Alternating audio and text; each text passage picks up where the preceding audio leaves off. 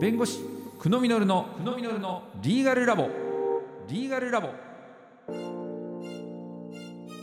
この番組は弁護士法人東海総合の提供でお送りします。久野実先生です。よろしくお願いします。トゥリマカシありがとうございました。なっちゃいましたよ久野さん。ま あ前回インドネシアのお話が出まして今回はどんなお話でしょはい。前回の続編ということでインドネシアの法律事情などえーご説明いただきたいなと思ってます。うはい。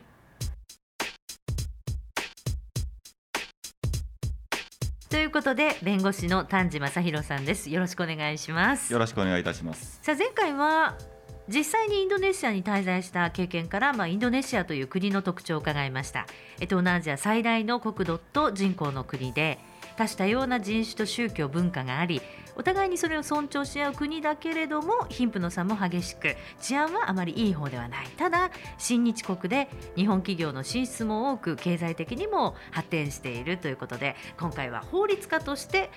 インドネシアのお話を伺いたいと思いますよろしくお願いいたしますよろしくお願いいたします。谷先生あのインドネシアズバリその政治的経済的にはどんな国なんですか？そうですね。あの今現在、えージョコ大統領という方が統治をしておりますけども、この方がまあ再選されて2期目になります。なので2014年からこの方がずっと政権を担っているので、えー政治的な安定性っていう意味では今落ち着いている状況にあるかなと思いますね。どうなんですか？その今まあ世界的にもデジタルだとか IT っていうのが来てるように思うんですけどインドネシアもそうなんですか？そうですね。もちろんインドネシア自体の、えー中心産業っていうのは第一次産業になってきますから、はい。そうですね。第一産業とあとは鉱山物のようなものですかね、ええ。そういったまあ資源っていうものを利用するし、えーところには多いのでデジタル分野っていうのが、えー、と主ではないんですが、ええ。ただ一般の方々がもう貧困層であっても携帯電話をお持ちになっていると。で w i f i 等のインフラもかなり進んでいるので下手すると日本人より携帯持ってるんじゃないか。っていう気もしますから、ええ。いあの私の感覚ですけども、ええ。そうするとこれから先いわゆるデジタルコンテンツの市場っていうのはかなり拡大する可能性があるんだろうな。はあと思います。可能性があるということはそのまだそうではないということ。そうですね、ええあのもちろんその貧富の格差っていうのが大きいので携帯電話持ってるけども、まあ、十分に使ってない方もいらっしゃいますしもちろんそのイスラム教っていう部分もあってそのデジタルとか最先端の技術っていうことに対する抵抗感っていうのをお持ちの方もいらっしゃると思いますが若い方はかなりその抵抗感ないと思いますから、ええ。これから所得が伸びてきて自由が増えればかなりそのコンテンツの市場っていうのは拡大する見込みはあると思います。うん中国の影響とかどうなんですか？中国の影響は本当に大きいと思います。ええ。えー特にあの華僑という方々が、まあ、もちろんこう中国から流れてきてっていうところがこう東南アジアっていうのは一つの特徴だと思いますけども、はい。すみません私も正確な統計は分かりませんがよく言われているのがインドネシアの富の9割を華僑の方が握っていると言われてます。ええ。なのでもう華僑の方々は経済牛耳ってると。ええ言ってもいいので中国の影響は計り知れないと思いますねと。いうことは経済的にも発展していく可能性はあるけれども例えばデジタルのその規制だとかそういうことも今からがちょっと怖いところではありますよね。かなり怖いと思いますね。宗教がいろいろあるとなると法律的にも複雑ですよね。そうですね。あの島によってルールも違います。言語も違います、まあ、もちろん人種も違えば言葉も違えば宗教も違えばって全て違ってくるので、え統一的な判断っていうのがなかなかしづらいのかなっていうところもあります。ええ。一つの例で言えばあの私が住んでいたジャカルタはジャワ島っていう中心地ですけども、はい。その西側にスマトラ島っていうところがありますがええ。そこは非常に原理主義がまだ強いイスラム原理主義が強いので、まあ、まだまだこう女性の社会進出であったりとかっていうのも少ないですし、ええ。極端なことを言えばムチ打ちとかがまだ残っているっていうところですから、ええそれをこうデジタルコンテンツといったですねこの最先端なものと融合させていくには時間かかるだろうなと思いますね。うわということはインドネシアでもし丹治先生が弁護士として お仕事なさるとなると大変でしょうね。まあそうですねもちろん向こうで日本人の弁護士ができるかっていうとそれはまた別問題でありますけども、えただかなり難しいだろうな場所によって全然違いますからはい。それをこうやっぱりルールっていうのもまだ不十分な部分もありますので、ええかなり苦労はするんだろうなと思いますね。あの日本の企業も進出しているところが多い。そういうところをどうしてるんでしょうね。そうですねもちろん日本の企業っていうのはあのインドネシアの法律家と一緒に協力して多分、えー進めている部分が多いだろうなと思います。はい。ろいろ確かにルールはあるんですがとは言っても今民主主義の国家になってかなりルールっていうのも作られてきてます。それは日本の ODA なんかも協力してっていう部分もあると思いますが。なので、えっともちろんリスクはありますけども、えー現地の法律家または行政と協力して、えー進出しているっていうところが実際だと思いますね。うんじゃあ今インドネシアが来てるからよしインドネシアに行くぞと軽い気持ちで行くことよりもまずはちょっとそういう法律的なところも宗教的なことも考えておかなきゃいけないということですよね。おっしゃる通りだと思います。じゃあ日本法人を作るのは正直まあ簡単ではない。そうですね今進出しているのはほとんど大企業だけだと思います。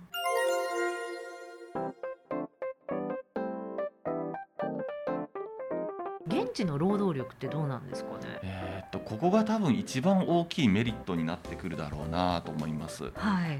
よく言われるのは人口ボーナスっはい。ていう言葉で言われて表現されたりはしますけども、え今いわゆる働き盛りの方っていうのが圧倒的に多いんですね、えほう。ええいわゆる20代から50代くらいの人口層っていうのが圧倒的に多い。これはもう日本と真逆だと思いますでこれはやっぱりものすごく強みだと思うんですよねっていう意味ではやはり日本企業は進出するだけのメリットがあると思いますね。うーんその日本人的な働き方を彼らがしてくださるかどうかっていうのはまた別なんでしょうけど どうなんですか？そうですね。なかなかこう言いづらい部分にはなってくるんですが、ええ。あのもちろん人数が多いのでええ。労働力が多い。しかも人が多ければそれだけ需要がありますから物も売れるっていうことでじゃあいいことずくめなのかっていう話になってくると,、はい。えーっとどうですかね。その働くのが多分そんなに好きではない。なるほど。そこは日本人との大きな違いで、ええ。勤勉さっていうことに対する評価がそれほど高くないので、はい。えー日本人のようにまあ働いてくれるだろうと期待するとそこは難しいだろうなというのが一つ。はい。それと意外とですねあの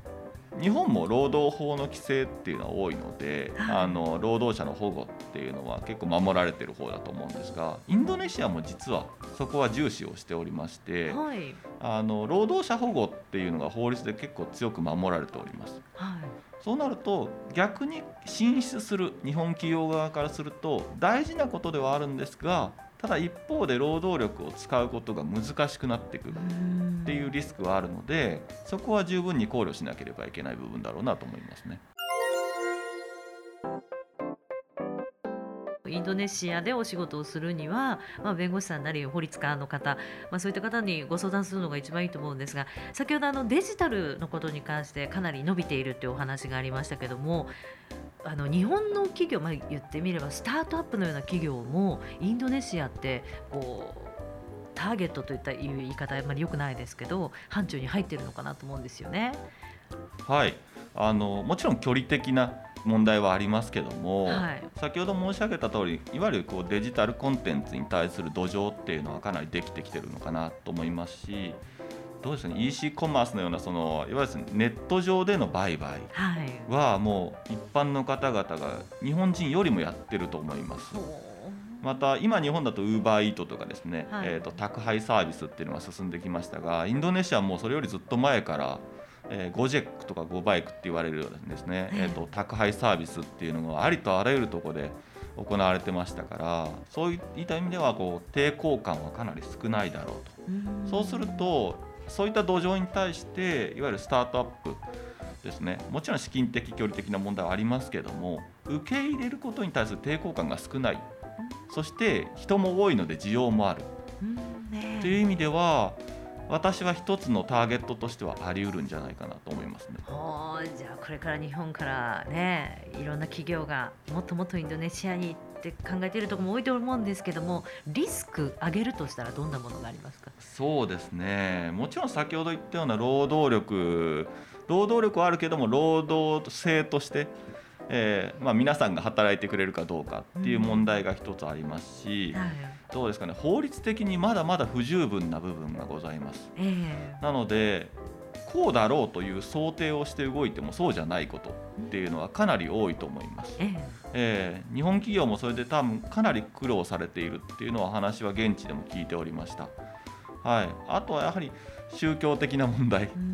えー、皆さん考え方も違いますしえー、評価も違いますからそこのこう折り合いをどうつけていくのかっていう問題もあります。あと一番大きいなと思うのは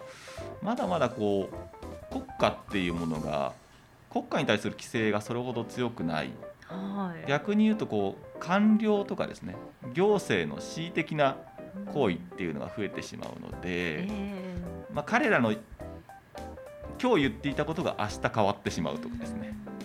そういったこうなんですかねリスクの不透明さ、はい、っていうものは大きいだろうなと思いますね。そういったことはあの全てのそのまあ取り決めに関して紙に書いておく。その反抗しておくサインをしておくそれではもう通らないんですか？そうですねあの日本人の感覚だと紙に書いて約束をすれば守るっていうのが大前提としてあると思うんですが、はい、これはもう国家によって皆さん違うと思います。約束をしてるから守らなきゃいけないとなるかどうかっていうのは実は日本人的感覚なのかなっていうのは海外に出て思いました。はい、必ずしも守られないと思って進めた方が私はベターだと思います。なるほど、そのぐらい腹をくくった方がいいということ、それでもチャンスはあると思いますか？そうですね。まあ天秤の問題だと思います。これだけのリスクがあるけども、他方で労働力もある、人もいる。えー、資源もある、うん、そういったところに進出するメリットがあると思えば出ていくべきだと思いますし、はい、まあ、リスク回避をできるようにいろんな方に相談をする、はい、えー、準備をしておくっていうことが重要だと思います。ということで丹治先生に2回にわたってインドネシアのお話を伺ってきましたがじゃあ日本の企業が向こうに進出しようとすると例えば丹治先生的にはどういうアドバイスをいただけますか？そうですね。メリットも大きいですがリスクも大きいですので、まあ、リスクを回避するためにも、えー、よく知ったですね専門家にまずはご相談していただくと。でリスクを踏まえてどう進めていくかというのを慎重に考えていただく。これが一番大事だと思います。はい今回はどうもありがとうございました。トゥリマカシー。トゥリマカシー。 Sama-sama。Sama-saま。弁護士久野実の久野実のリーガルラボ。リーガルラボ。はいということで丹治先生のお話を伺いまして久野実先生よろしくお願いします。よろしくお願いします。ありがとうございました。とりまかし。そもそも。覚えましたね。覚えますね。この2021年この番組が始まりまして、はい、いかがですか？はい、えー、皆様に少しでも、まあ、新しい法律情報などをお届けできればと思いましてやってきましたが、はい。えー、いかがでしたでしょうか？はい。また来年もよろしくお願いします。よろしくお願いいたします。良いお年を。ありがとうございました